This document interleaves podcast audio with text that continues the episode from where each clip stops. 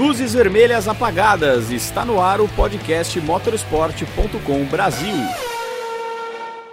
Olá, seja bem-vindo ao podcast motorsport.com 152, com a repercussão do título de Max Verstappen na Fórmula 1.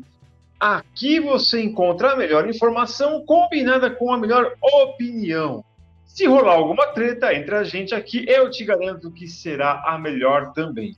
O Carlos Costa e o Guilherme Longo já estão aqui preparados para colocar os seus argumentos e você certamente vai concordar ou discordar, mas certamente teremos uma discussão sadia. E para lembrá-los, estamos gravando esse programa na tarde de segunda-feira, 13 de dezembro de 2021. Então podemos ter alguma ou outra atualização de alguns dos nossos assuntos. Vou começar, como eu sempre faço aqui, Carlos Costa, Carlão, pessoal que clicou aqui para ouvir o nosso podcast, né, se é, deparou com a seguinte pergunta: Qual o tamanho do título de Max Verstappen após derrotar Lewis Hamilton?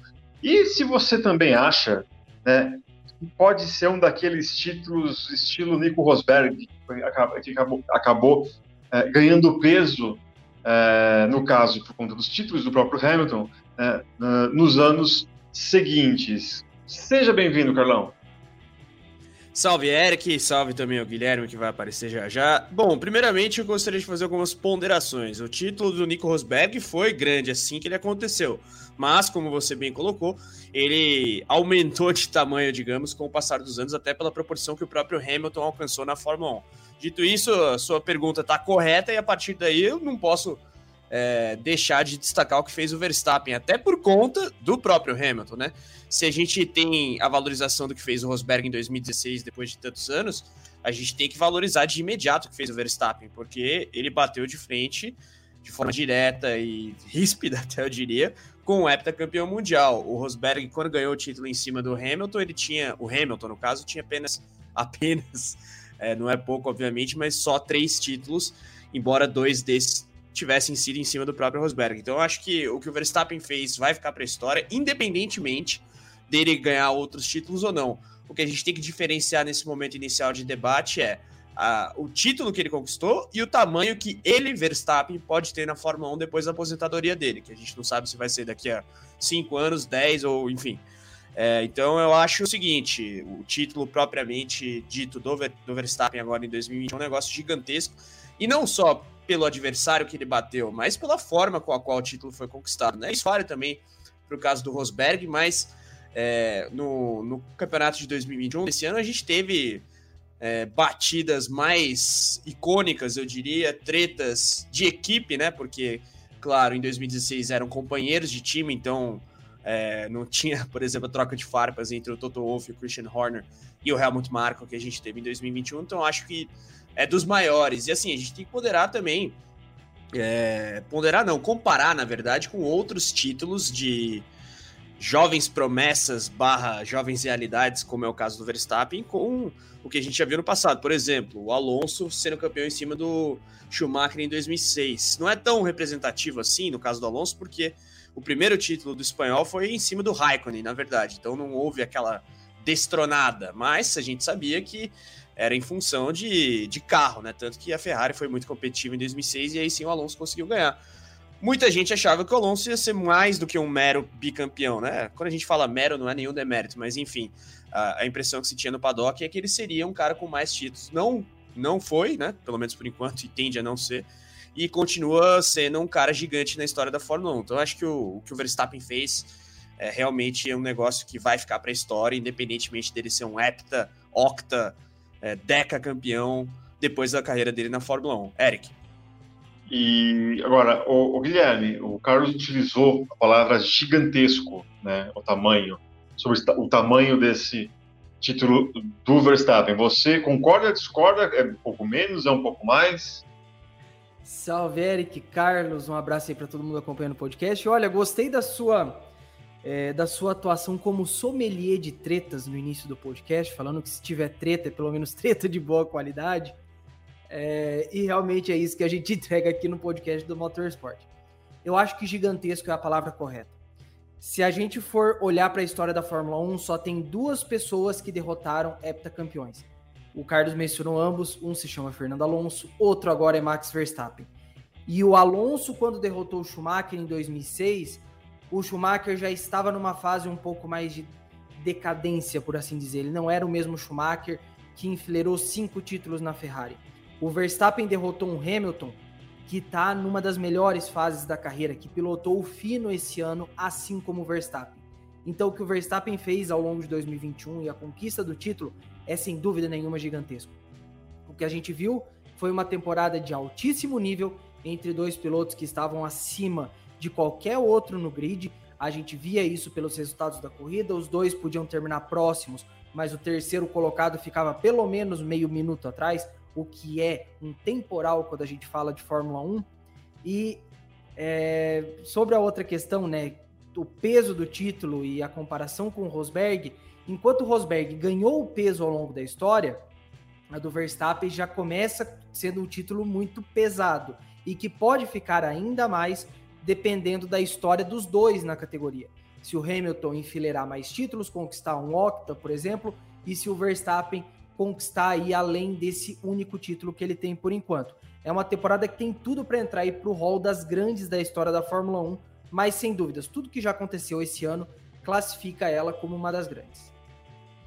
Concordo plenamente, Gui, e muita gente apostando como a maior temporada da história da Fórmula 1. Eu prefiro ficar no muro sobre essa questão e até como corroborando com aquilo que você disse, o, sobre comparando ali a, a, os desempenhos do Hamilton do Verstappen sobre o terceiro colocado, né?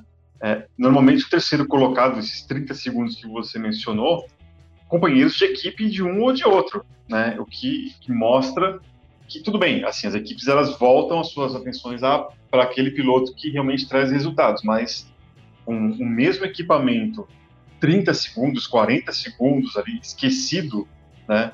Então mostra que esses dois caras elevaram a barra para uma altura muito grande e que eu acho que poucos conseguirão chegar nos próximos anos. Mas eu não teria como não teria como me furtar desse assunto, né? Porque além da genialidade de Max Verstappen e Lewis Hamilton durante todo 2021, é, a arbitragem, podemos dizer assim, a, os comissários, a FIA, Michael Masi, é, também estiveram sempre em pauta. E eu gostaria de saber de vocês, mais uma vez eu vou começar contigo, Carlos, é, se de alguma maneira, quando a gente olhar, ou quando a gente olha para esse título do Verstappen, tem algum porém, fala, poxa vida, né, mas poderia ter sido melhor, ou poderia ter sido um resultado diferente, o, a FIA ou o MASI mancharam essa conquista? Olha, boa pergunta, e até vou recorrer a vocês dois para me ajudar aí nessa resposta, porque eu acho que a gente tem que atacar as principais polêmicas é, em relação a decisões de comissários da temporada, avaliá-las de maneira rápida para ter uma resposta. Eu tendo a dizer que não. Óbvio que os comissários e a direção de prova, especialmente na figura do Michael Masi, são, de certa forma, protagonistas dessa temporada. Óbvio que não na, na proporção de Verstappen e Hamilton, mas enfim, não foram poucas as tretas. Agora, eu não vejo é, um impacto tão grande das decisões, das punições, enfim, das não punições também, na definição do título. Quais foram as principais tretas aí da temporada? GP da Grã-Bretanha, batida de Silverstone, é, Itália, Brasil, Arábia Saudita e Abu Dhabi. Vocês concordam? Gui, Eric, é mais ou menos isso, né? Ou teve é, mais só isso aí já dá 20%, 25% da temporada. É, mas vamos lá. Na Grã-Bretanha, é, o, quem saiu por cima foi o Hamilton. Então não dá para dizer que isso impactou no título do Verstappen ou que mancha, porque quem levou a melhor em termos de resultado foi o Hamilton. Ponto. É, na Itália, o Verstappen teve punição de grid na etapa seguinte. Então, foi punido. Não mancha o título dele, portanto. Aí depois, o que, que eu falei? Nem lembro mais. Acho que Arábia Brasil. Saudita. Brasil. Brasil, Arábia Saudita e Abu Dhabi. É, no Brasil eu não acho que que deve, devesse ter sido punido, então, na minha avaliação, não, não mancha também. Na minha avaliação, na minha avaliação, perdão. Então não mancha. É, Arábia Saudita é o caso que eu acho que é um pouco mais complexo é, em função do suposto break test. Mas a partir do momento que, vendo a telemetria, os comissários esportivos não caracterizaram de maneira clara o break test na decisão que, que foi isso, é, feita. É, fato. Você pode dizer que aquilo ali tem todos os. Uh, todas as facetas de um break test, mas na, no documento da FIA não está escrito break test. E a partir disso eles é, colocaram ali direção perigosa, nem lembro exatamente. Frenagem, é, frenagem errática. errática. isso, boa. Então, frenagem errática, meteram ali uma punição que esse pode até argumentar que não teve resultado na. No, não teve impacto no resultado final, mas o fato é que o Hamilton ganhou aquela corrida. É, então, essa seria a primeira discussão que a gente poderia ter. Aí a gente vai para Abu Dhabi por conta da, da treta que aconteceu lá. Eu não sei qual é a avaliação de vocês dois, mas eu entendi uh, a decisão do, dos comissários no, no sentido de rejeitar os dois protestos da Mercedes.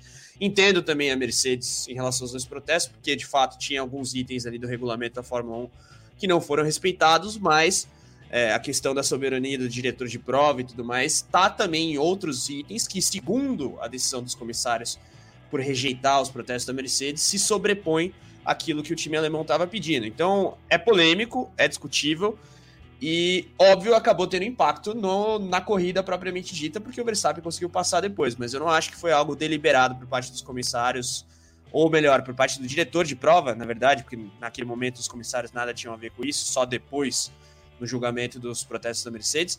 Não acho que foi algo deliberado para favorecer o Verstappen. E a cagada, na minha opinião, foi a seguinte: você ter liberado para passar o safety car só os carros que estavam entre os dois pilotos.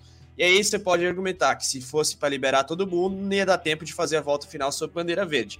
Agora, por outro lado, tem um consenso entre os chefes da Fórmula 1 que a categoria tem que buscar encerrar as corridas sem o safety car, ou seja, com bandeira verde.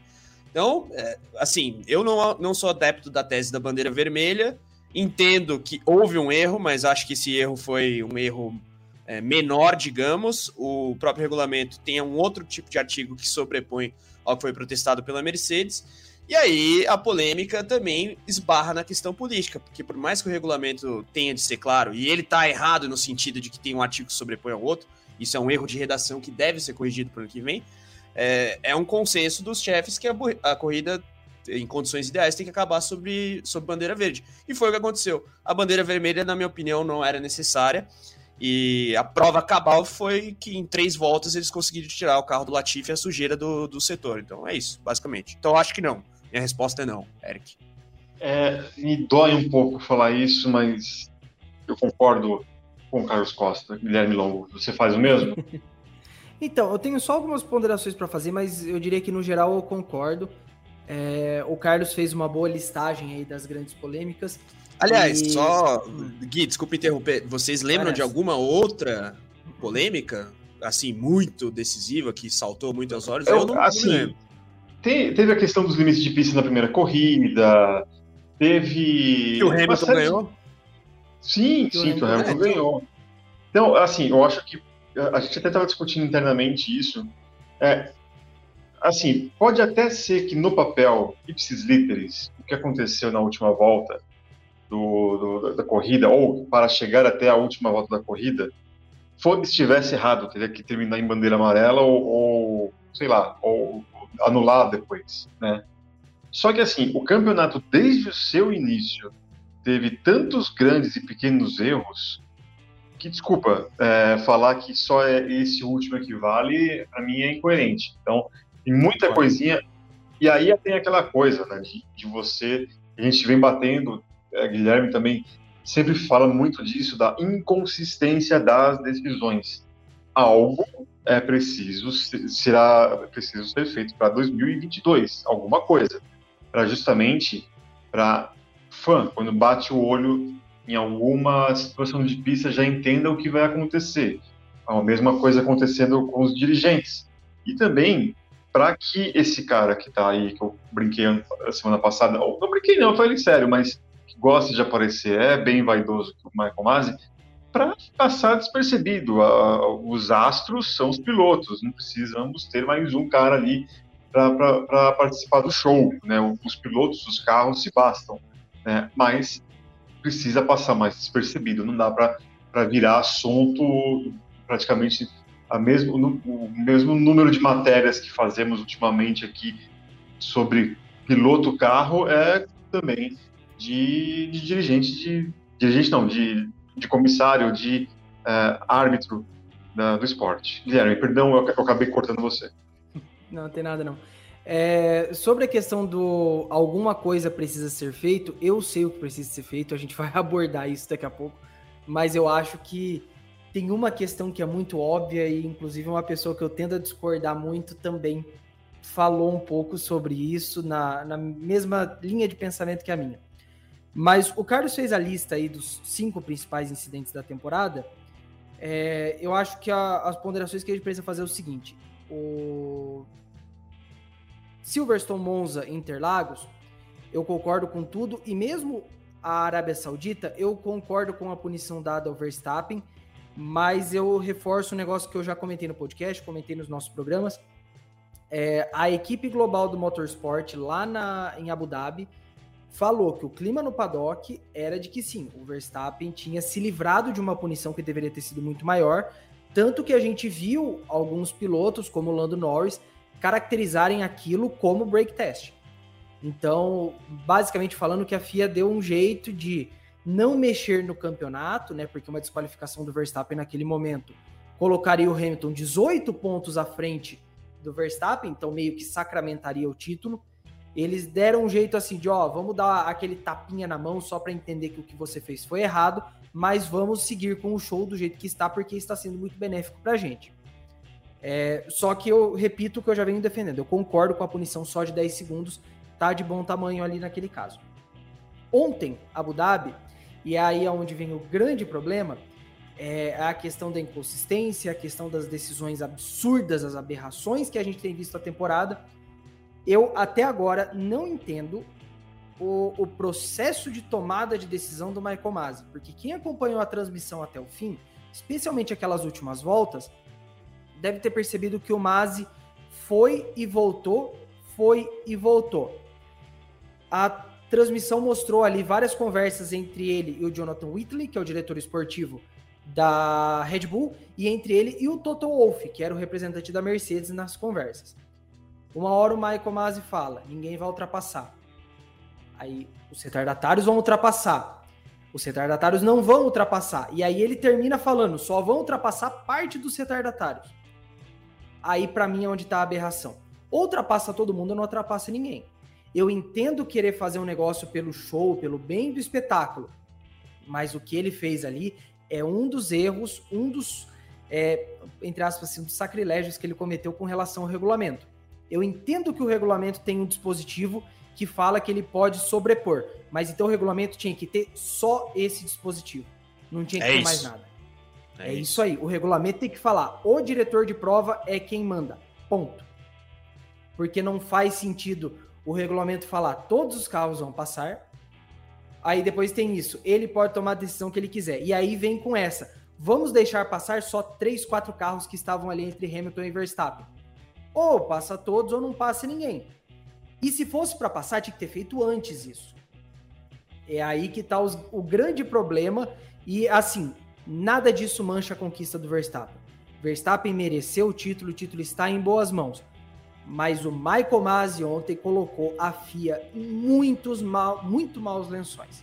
A situação está complicada e o, eu fiz ali o, a pequena brincadeira sobre o que, que tem que mudar. Michael Masi tem que sair. Não dá para ele continuar como diretor de prova depois de tudo que aconteceu essa temporada.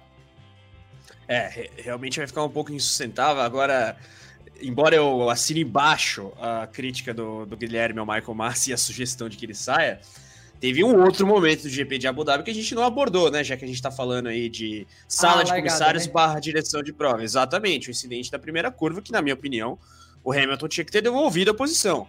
Mas é, isso, independentemente do, da decisão em si, o que eu acho que fica e que, de certa forma, nós três estamos indo na mesma direção é que a, a FIA barra os comissários barra o Masi não vão é, fazer com que esse título fique para a história como algo roubado ou qualquer coisa que o valha. Basicamente isso.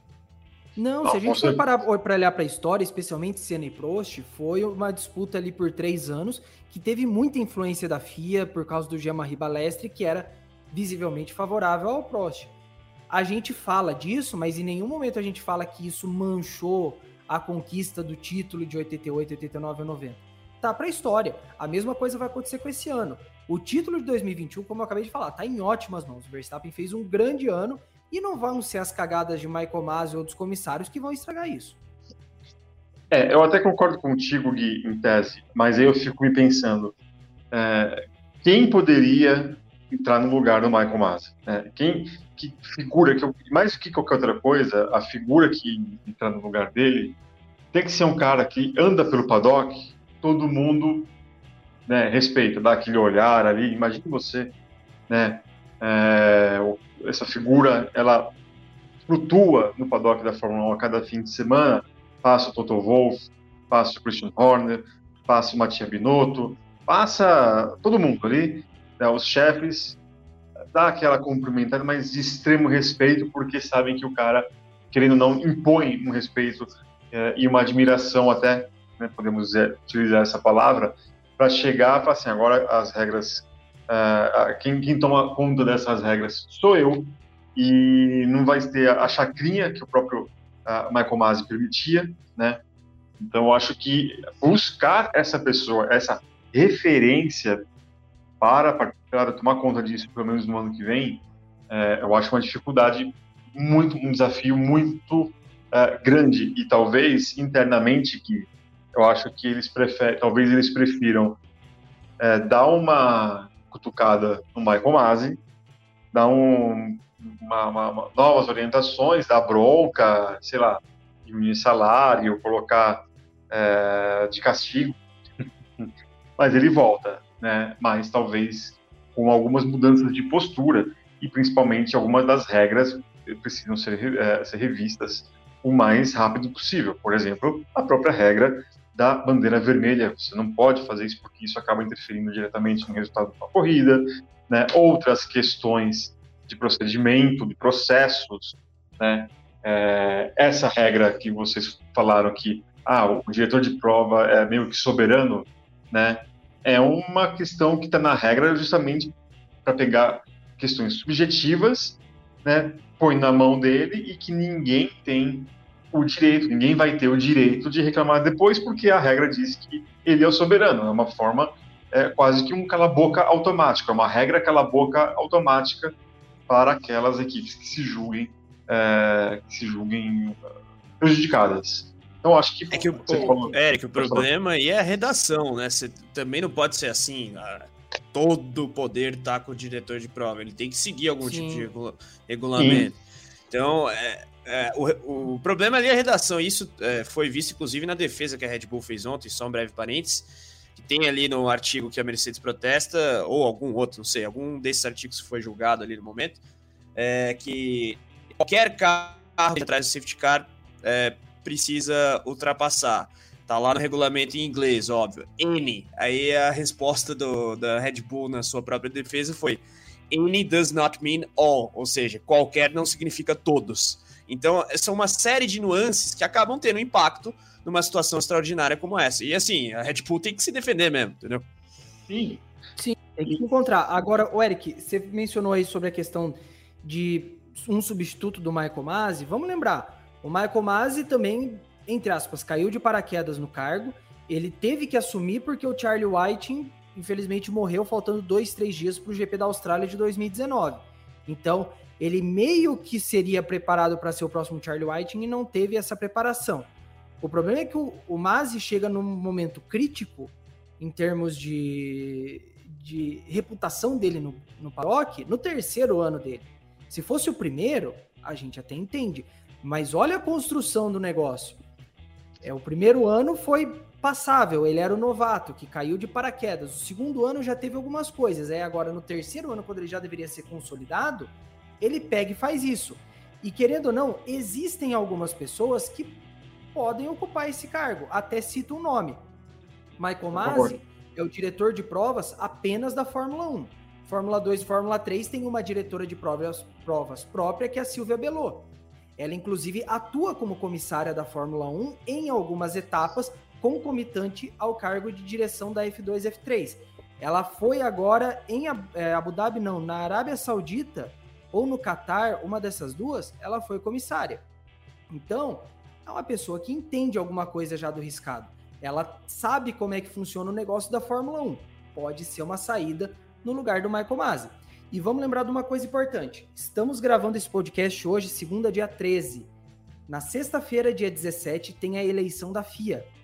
Jean Todt vai sair do cargo de presidente e vai assumir ou a situação ou a oposição.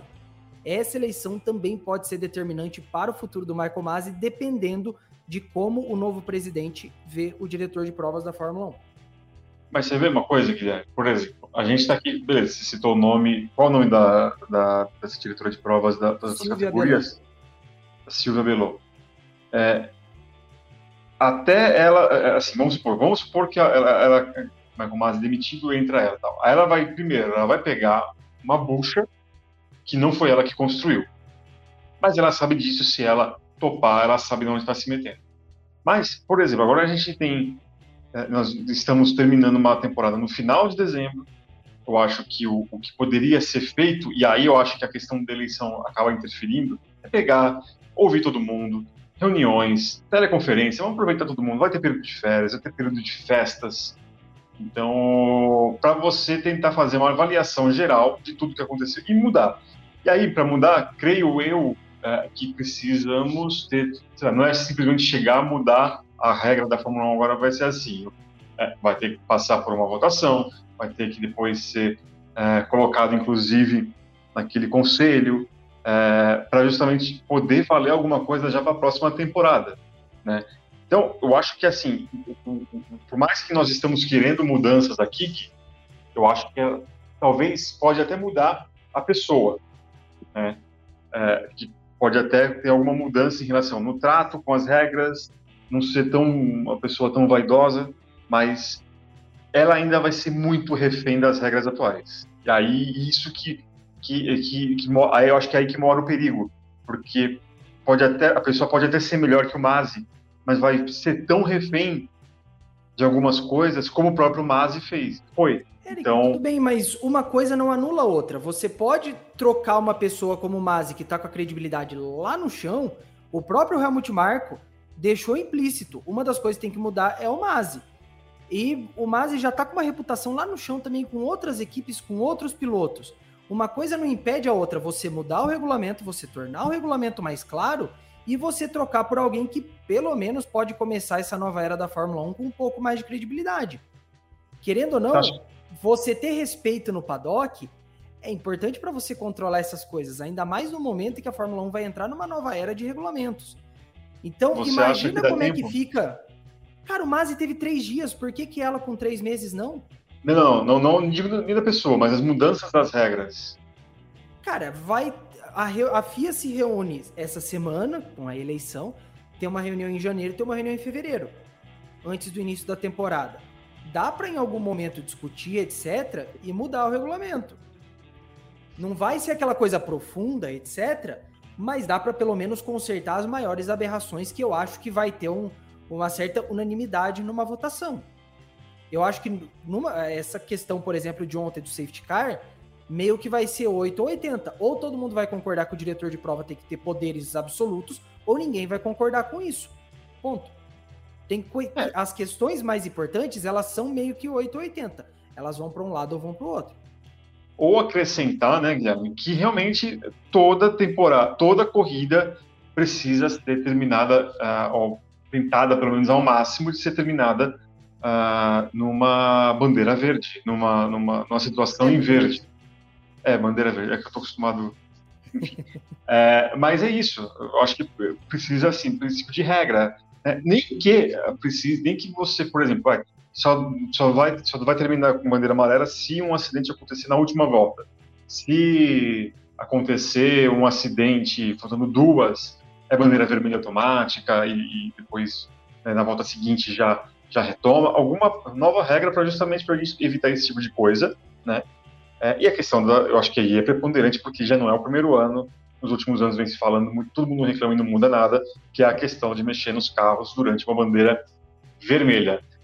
É, agora, na opinião de vocês, é, alguém mais, além do próprio Masi ou FIA, sai queimado nesta temporada ou é, realmente foram, esse núcleo foi o, o único ruim dessa, dessa temporada de 2021. Hum, quem mais, Ah, por exemplo? Dirigentes? Pilotos? Pode ser. Ah, eu acho que não. Ah, Stefano Domenicali assumiu agora. A gente tem os diretores da, da Fórmula 1 como Ross Brown, que inclusive vai sair. Eu acho também que os chefes de Red Bull e Mercedes fizeram o trabalho que eles tinham que fazer, inclusive é, é, fomentando treta, né? Porque o que o, que o Christian Horner e o Helmut Marko mais fizeram é, esportivo e entretenimento. Exato. E o Toto Wolff também. é. Eu até estava procurando uma expressão melhor, mas é isso mesmo. Os, os três ali da, de Red Bull e Fórmula 1, e Fórmula 1, perdão, e Mercedes fizeram isso. E no momento que eles tiveram que defender as equipes dele, eles também, deles, eles fizeram isso. Então a gente não pode ser inocente e achar que o cara, sei lá, vai ser imparcial e depor contra o próprio empregador. Isso nunca vai acontecer. Então, eu acho que no que tange a dirigentes, não sai nenhum deles queimado. A gente poderia falar de piloto, sei lá. O Bottas fez um campeonato Michuruca, mas ficou na frente do Pérez. É, o Ricardo talvez saia um pouco queimado, mas é, é histórico o fato de que ele demora para se adaptar. Hum, quem mais? Tô até olhando aqui. Ó. Vettel, eu acho que. Queimado não, mas meio que sacramenta aí a parte final da carreira dele como algo um tanto melancólico a jogar pelo número de títulos que ele tem. E acho que é basicamente isso. Mazepin não sai queimado, que ele já chegou queimado. Guilherme, alguém? Eu tô, com, eu tô com o Carlos nessa, porque Hamilton, Verstappen, Wolff, Horner, Marco fizeram o que tinha que fazer. Eles foram. eh, A gente pode ter reclamado, pode ter falado ter ficado chato, etc. Mas é o que eu disse, na parte política esportiva e até do entretenimento, eles fizeram o que tinha que fazer. A equipe, de, a produção de Drive to Survive vai ter que fazer uma temporada de 20 episódios ano que vem para dar conta de tudo isso. Só o que aconteceu ontem rende pelo menos um filme. Mais ou menos ali um episódio de duas horas de duração. É, então eu acho que se a gente for olhar para outros queimados da temporada, a gente tem que olhar para fora de Mercedes e Red Bull. E aí são os nomes mesmo que o, o Carlos mencionou. É Ricardo, Aston Vettel, Martin, Mazepin. Aston Martin é interessante porque a queda foi gigantesca. Você citou o Drive to Survive. Olha, pessoal da Netflix, por favor, não tenham que Melhor que Não, mas não, não tem o que inventar. Não tem que inventar rivalidade, não tem. Não. Assim, é basicamente é, refa- se fizer um review da temporada, tá ótimo. Porque a temporada em si já foi fantástica. Principalmente teve um último capítulo ah, que cedeu né, o mundo dos esportes. Todo mundo ali, gente que eu acho que todo mundo tem essas pessoas que, que não acompanhou nada do esporte, não acompanhou nada da Fórmula 1, vieram atrás sabendo que, você, que a gente aqui trabalha com isso, perguntando sobre a temporada. Motorista, motorista de Uber, por exemplo, é muito legal. Você bater um papo com eles sobre esse tipo de coisa, que aí você tem ali uma temperatura da opinião popular. Mas Porra, vamos, assim, de- essa de Uber é legal. Quando eu fui para Goiás cobrir a, a Porsche, a gente dividiu um Uber, tava com outros jornalistas. Aí o cara entrou na conversa tal, e ele falou assim: Porra, é verdade, eu conheço você, você é do motorsport, você é de não sei aonde. Sim, É legal e mostra realmente o quanto que a popularidade da Fórmula 1 tá, tá sendo retomada né, ao redor do mundo. Graças a essas temporadas boas, graças a Drive to Survive, essa era das redes sociais, é um bom momento para a Fórmula 1. Não, com certeza. E um abraço a todos os motoristas de Uber que nos carregam aí para cima e para baixo. Não vão, por favor, continuar com essa prática de aceitar a corrida e cancelar depois, porque isso acaba nos atrapalhando, nos atrasando. Mas vamos voltar a falar de corrida.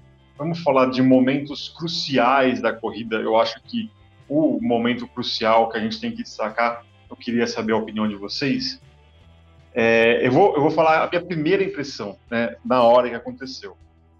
Eu fiquei boquiaberto no momento em que eu percebi que a Mercedes não parou Hamilton para fazer a troca ali assim que saiu a bandeira amarela, a bandeira amarela, o safety car, por conta do acidente do Latifi.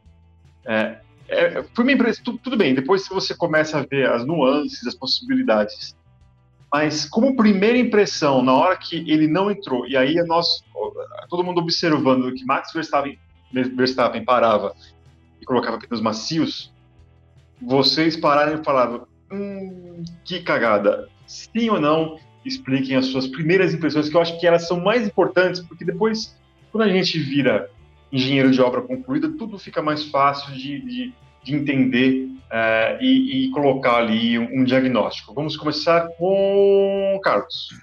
Bom, é, absolutamente não é a minha resposta. Eu vou até trazer alguns argumentos apresentados no nosso programa de YouTube ontem, o pódio, porque a gente tem que analisar conforme o quadro de situação do momento, e não sabendo que a gente ia ter a saída do safety car e tudo mais. Então, primeira coisa, a gente não sabia se a corrida ia ter bandeira verde. Eu, particularmente, inclusive, achei, mandei isso nos grupos de WhatsApp do motorsport.com, vocês são prova viva, que ia acabar em safety car. Vamos supor, se o Hamilton para depois do Verstappen, ele perde posição, tá com o mesmo pneu. Então, seria um risco muito grande. Se ele para antes, o Verstappen não para. O Verstappen segue na pista e ganha posição. Então, se a corrida acaba em safety car, ele ia perder o campeonato. Então, é basicamente isso. Ele não, não tinha como parar sem saber que o Verstappen ia parar.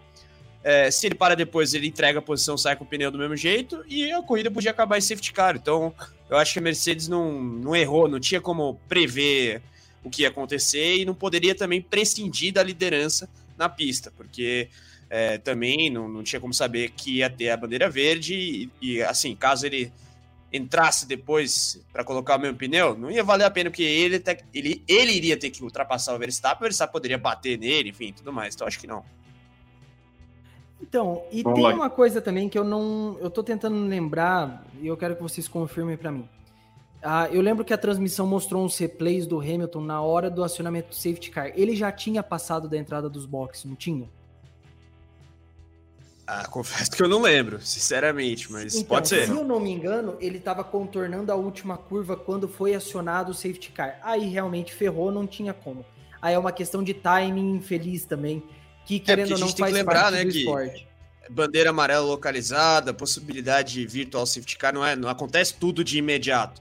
É rápido, mas tem os segundinhos ali até que se decida pela entrada do carro de segurança. Ah, exatamente. E segundos é a diferença entre você estar passando pela entrada dos boxes e você estar na reta principal. É, depois eu, a gente pode até confirmar e dar uma olhada em YouTube, a gente comenta ao longo da semana em algum vídeo no YouTube, mas é, de fato, se ele já estava passando pela entrada dos boxes, não tinha o que fazer. Ele não ia dar uma volta toda para entrar nos boxes, aí não só ele ia perder os, o primeiro lugar para o Verstappen, como ele ia perder outras posições.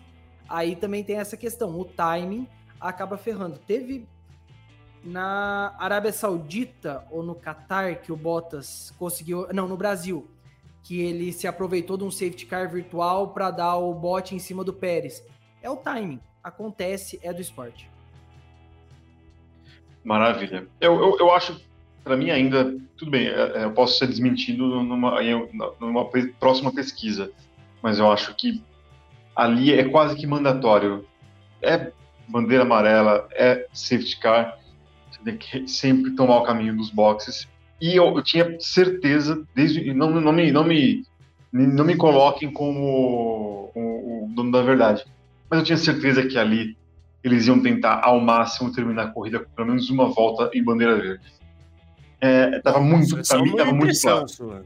É impressão, é impressão, é achismo. É, mas por isso que, que, que, eu fico meio assim, na hora que eu observei, eu assisti a, a, a reprise da corrida, não consegui ter essa, a, essa informação que o Guilherme levantou aqui, né? Mas eu acho, eu continuo achando Estou até que, confirmando aqui. É. Mas enfim, eu acho que passou ali e, infelizmente, pro caso do, no caso do Hamilton, acabou sendo uh, decisivo, né? Não teve até porque assim, se ele para e troca e o Verstappen vai não é, e fica com os pneus que tem, aí no caso o Hamilton teria no papel que o Verstappen acabou ficando. E aí ele, Hamilton, certamente acabaria ultrapassando o holandês. Mas vamos o, seguindo é aqui. tem Diga. só uma coisa também que complicou a situação, eu concordo com isso, de ver que ah, eles vão querer dar uma bandeira verde. É, mas a hora que o carro do Latifi começou a pegar fogo, aí eu falei, hum, é. talvez não dê tempo.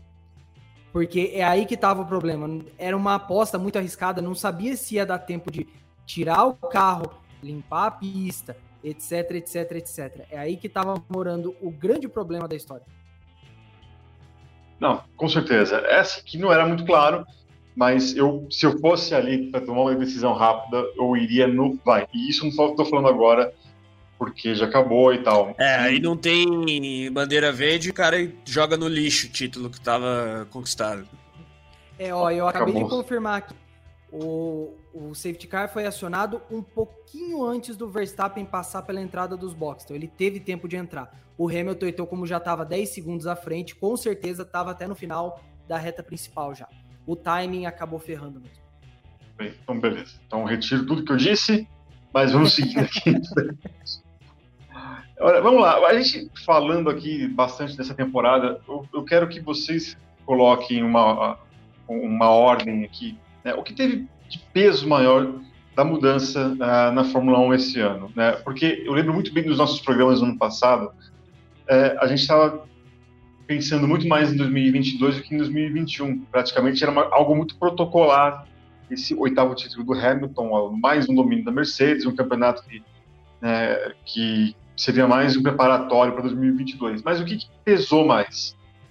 Uh, a mudança nas regras, aquela da parte né, do assoalho que nós falamos tanto aqui no início do ano, uh, o conjunto Honda uh, Red Bull, até por causa da despedida da Honda, que isso acabou ajudando muito a equipe austríaca, e ou os erros da Mercedes, ocasionados ora por saída de, de membros, por conta até do projeto da, da Red Bull, é, e também pelo fato deles se verem numa situação que não se viam já há um bom tempo.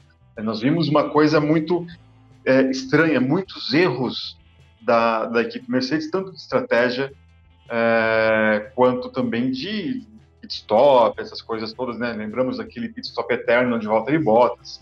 Enfim, o que teve mais peso desses três fatores? A mudança nas regras, o conjunto Red Bull Honda ou os vacilos da Mercedes? Guilherme, por favor. Então, eu vou.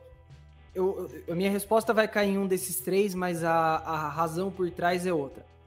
O motivo da Fórmula 1 ter tido uma temporada tão boa e essas mudanças todas tem a ver com a pandemia. O principal motivo da temporada ter sido tão boa. Eu vou, eu, foi... eu vou, eu vou fazer o seguinte: eu vou fazer que nem um amigo meu faz. Discorra. a pandemia acabou forçando a Fórmula 1 a fazer algumas mudanças nos seus planejamentos. Vamos lembrar, originalmente, os carros de 2022 eram para ser introduzidos em 2021. Só que ano passado, com a primeira onda da pandemia, ainda no primeiro semestre de 2020, as equipes foram muito afetadas financeiramente pela pandemia, não tinha corrida, não tinha ativação de patrocinador, etc. tal. Isso forçou a Fórmula 1 a fazer o quê? Congelar o regulamento. Congelar o regulamento foi o pulo do gato da Red Bull. Vamos lembrar, Red Bull tradicionalmente em anos anteriores começava atrás em comparação à Mercedes ou a equipe que estivesse mais à frente, se recuperava ao longo do ano e terminava mais ou menos pau a pau. A Red Bull não precisou fazer essa recuperação no início do ano.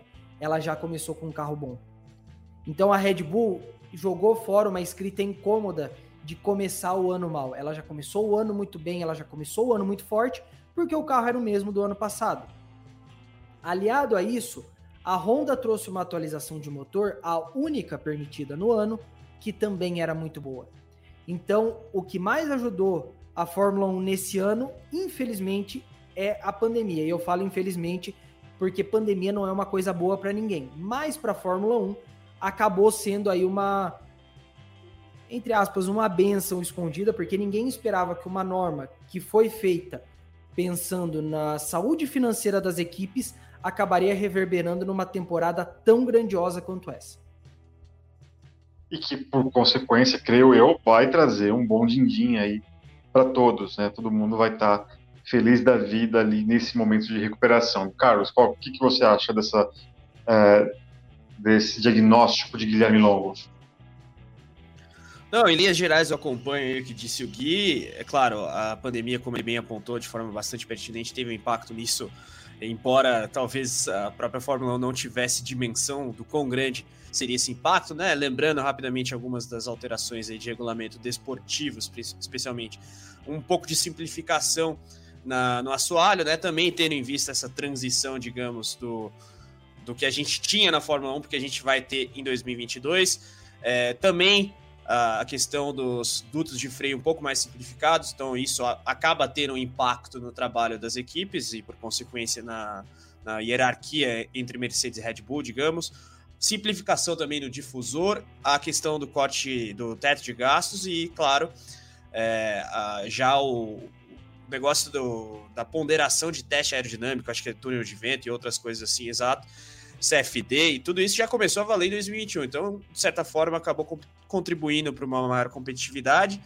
E, óbvio, a Red Bull levou de 2020, da parte final de 2020, o projeto MOR, digamos, do carro de 2021. Tanto que se chama RB16B, né? Enquanto a Mercedes tem o W12 comparativamente ao W11. Então, esse tipo de coisa acabou aproximando as duas equipes. Tem o fator Honda, como vocês bem colocaram, né? Na sua temporada final oficial, digamos, da Fórmula 1, querendo sair por cima. E, óbvio, a gente tem que destacar o crescimento do Verstappen, alguns eventuais erros de estratégia da Mercedes, mas não sei se isso foi tão decisivo assim. E aí, aproveitando o gancho do, do que o Eric propôs para debate anteriormente em relação ao safety car Abu Dhabi, acho que não foi erro da Mercedes de forma alguma. Então, acho que é um grande combo que acabou fazendo com que tudo isso fosse do jeito que foi. Então, são pequenas adições aí que eu faço em relação ao que o Guilherme pertinentemente colocou. É, eu acabei, eu fiz questão, inclusive, de evitar os pilotos, enfim, né, porque eu acho que esses caras já estavam num, num patamar bacana é, o ano passado, enfim, eu acho que. E agora eu vou falar sobre eles. É, você tem dois perfis completamente diferentes, né? Do, do, do cara mais experiente, uh, extremamente vencedor, com o cara que chegou com tudo e ainda precisando se provar, mas também é, muito arrojado. Mas você acha, vocês acham que, diferentemente de tantas outras rivalidades que nós já tivemos na Fórmula 1, ainda há respeito entre os dois? Vocês acham que a temporada ela foi desgastante? acirrada ao máximo, todo muito no limite.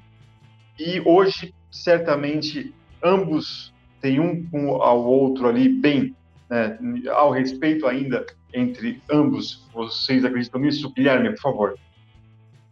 Bom, eu acho que sim. É, inclusive, nessa segunda-feira, a gente publicou uma nota no Motorsport, convido a galera a ler, onde o Verstappen rasga elogios ao Hamilton, fala que é um piloto incrível, que simpatiza pela dor dele da derrota, pela forma como ele perdeu o título. Falou que vai voltar ainda maior em 2022. E o próprio Hamilton ontem, já depois da corrida, parabenizou o Verstappen também, falou que ele fez uma grande temporada. É aquela coisa, são grandes rivais na pista, mas não inimigos fora dela. A gente viu algumas trocas de farpas esse ano, mas é natural de dois pilotos que estão disputando um título do jeito que estavam. Eu acho que a gente não viu alguma coisa alguma, é, algum xingamento, alguma coisa de má fé de, na, fora da pista por parte de qualquer um deles. É, inclusive, era, era, era, o receio do Max Wilson. Quem estava comigo naquela entrevista com o Max Wilson? Não, não era eu. Não, me lembro não era eu também, não. Então, o Max, acho que foi o Fábio. Então. o fantasma. o fantasma do Sozinho não tava. Então foi o Fábio Ternapolsky que era justamente Max Wilson, ele falava, ele estava comentando sobre justamente Silverstone, né? É, e ele temia que a coisa descambaria, é, o respeito é, acabaria, teríamos baixaria e tudo aquilo que rima com ia. É, agora, vamos fazer um exercício. Eu gosto de exercício de futurologia. Tem gente que não gosta, mas, mas eu adoro. Né? Vocês acham que essa a Fórmula 1 ela vai entrar numa nova era, um novo carro, vindo de uma temporada excepcional? Né? Vocês não acham que esse novo carro, essa nova era, é, já chega já com um ambiente meio ingrato, né? um começo ingrato? Como superar isso tudo que a gente viu? Né? Parece que se é, dá a impressão, Carlos, eu vou começar contigo, que tudo que for feito, pelo menos no início desse novo campeonato, desse, dessa nova era de carros na Fórmula 1, não vai ser suficiente para chegar ao patamar de Hamilton versus Verstappen de 2021. Essa impressão, você acredita que ela é verdadeira ou não? não eu acho que chegar ao patamar do que a gente teve, especialmente no fim da temporada 2021, vai ser muito difícil e os fãs que a Fórmula 1 atraiu Nesse ano tem uma consciência disso. Claro, o fã que acompanha mais tempo sabe que é uma categoria cíclica e tudo mais, então acho que é um pouco mais tranquilo nesse aspecto. Agora, eu entendo a sua provocação no sentido de é, dizer que vai ser muito difícil chegar no nível de competitividade e rivalidade, especialmente, de Verstappen e Hamilton no fim de 2021. Só que o outro lado, digamos assim, que eu acho que é, de certa forma, um alento para a temporada 2022 da Fórmula 1, como se a temporada fosse uma pessoa, é o seguinte: é, acho que a Fórmula 1 não esteve tanto em alta desde, sei lá, da época do Vettel e Alonso ali, 2012. E mesmo assim, com algumas limitações frente ao que a gente tem hoje, por conta de coisas como Drive to Survive, redes sociais e tudo mais. Então, é, com uma revolução técnica, com alguns times é, emergentes, digamos assim, na conjuntura atual da Fórmula 1, prometendo é, melhorar. Ferrari, McLaren, enfim. A Red Bull tentando se provar como uma equipe que pode manter o título de pilotos. A Mercedes tentando recuperar essa taça. Ao passo que a própria Red Bull vai querer o título de construtores que não ganhou em 2021. Eu acho que, eu acho que tudo isso só torna a expectativa para 2022 melhor. E eu não acho que alguém em sã consciência vá querer comparar é, uma coisa com a outra. Essa comparação vai acontecer depois do fim da próxima temporada, talvez. Porque realmente foi um negócio muito fora da curva, numa perspectiva histórica da Fórmula 1 em décadas, não só em é, poucos anos. Então, acho que é mais positivo do que negativo para 2022.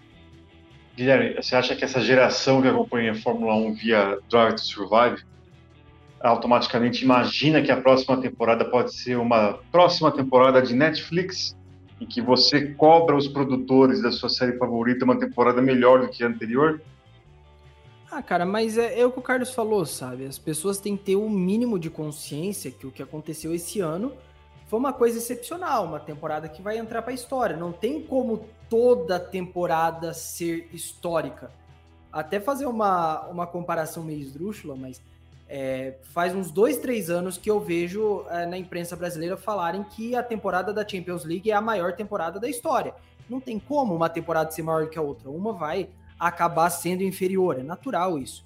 E eu acho que quando a gente faz essa pergunta, a gente tem que olhar para dois lados: o lado dos fãs e o lado da Fórmula 1 como um todo. A Fórmula 1 quer essa nova temporada, essa nova era. A Fórmula 1 precisa disso. Ela quer que seja uma coisa além de Mercedes e Red Bull, que tenha Ferrari, que tenha McLaren.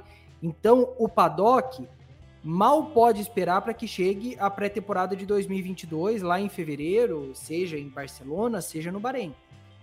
Para os fãs, eu acho que tem que ter o mínimo de noção que o que a gente viu esse ano é um ponto fora da curva. Não tem como todos os campeonatos serem como esse, mas paciência que um dia a Fórmula 1 vai voltar a entregar temporadas grandes assim. No meio tempo, a chance da gente continuar tendo boas temporadas que são divertidas de acompanhar são muito altas, especialmente se os objetivos desse novo carro forem cumpridos. É, eu, temo, eu, eu, sou menos otimista que vocês, eu não acho que, que haverá compreensão por parte dos fãs. Eu acho que vai todo mundo acabar virando refém dessa temporada e exigindo né, é, algo grandioso ou, né, ou qualquer defeito que a próxima temporada tiver, vão apontar o dedo, né? E ah, tomara cara, que. que não são fãs de é... verdade do esporte, sabe? Sim, sim. Mas é aquilo que todo mundo busca, né? Se é pegar um não fã de verdade do esporte, transformar ele realmente em um fã de verdade do esporte. Mas é, eu acho que seria estaria pagando pelo próprio pelo próprio sucesso. Mas eu espero, eu, a única coisa que eu gostaria de ver é que realmente não tivéssemos o domínio da temporada centralizado em uma ou em duas equipes, que todo mundo que sentasse o bumbumzinho no sofá de casa para assistir ou na arquibancada não tenha ideia de quem pode vencer. E aí os favoritos podem ser de duas, três, quatro, cinco equipes, quem sabe, sendo otimista, né, que aí eu acho que seria um grande sucesso. Tomara que tenhamos esse uh, essa mudança. Né? Duas equipes foi legal, mas pode ser melhor com três, quatro ou até mesmo 5. E é isso aí. Ah, eu quero agradecer demais, mais uma vez, ao Carlos Costa, ao Guilherme Longo pela participação aqui. Tivemos um debate bem bacana, bem legal. Creio que. É, espero que você tenha nos ouvido também tenha gostado. Lembrando que você pode acompanhar o motorsport.com nas redes sociais, tanto no Twitter, no Instagram, no Facebook, no TikTok, além de você se inscrever no nosso canal no YouTube, rumo aos 100 mil inscritos. Vamos lá, galera, até o fim do ano chegar aos seis dígitos no uh, YouTube, eu ia falar Instagram, no YouTube. No Instagram também, pode ser, nas outras redes sociais. Por favor, espalhe aí sobre os nossos conteúdos, além de você também poder ter o motorsport.com nas suas mãos, no seu celular, independentemente da origem, se é um Apple, se é um Android, você sim pode ter o motorsport.com em suas mãos na hora que quiser. Mais uma vez, agradecendo a vocês todos, um grande abraço e até a próxima. Tchau, tchau.